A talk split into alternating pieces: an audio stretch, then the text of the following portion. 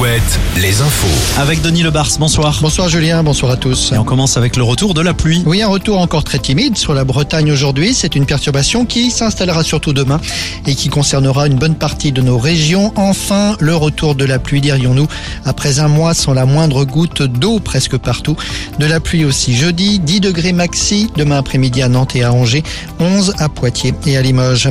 Une macabre découverte hier à Angers, un corps humain à l'état de squelette a été découvert par un promeneur dans un buisson situé le long d'un chemin, un chemin situé lui-même en zone semi-urbaine entre la rivière La Sarthe et le quartier de Montplaisir.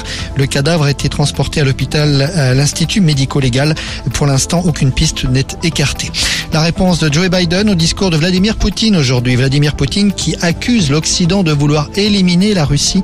Notre soutien à l'Ukraine ne faiblira pas, répond le président américain.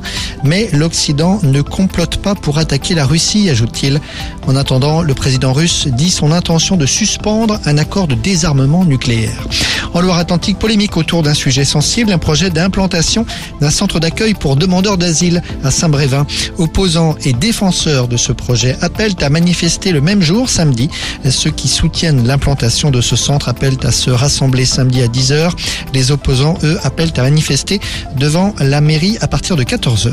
Vous figurez peut-être parmi ces nombreux Français qui ont déposé encore beaucoup d'argent ces dernières semaines sur votre livret A. Plus de 9 milliards d'euros totalisés en janvier, un record depuis 2009. Le foot, le deuxième rendez-vous en quatre jours avec les Bleus pour le stade Raymond Coppa à Angers. L'équipe de France féminine accueille la Norvège ce soir. C'est à 21h. Voilà Julien. Merci Denis. L'info continue sur alouette.fr et sur l'appli Alouette.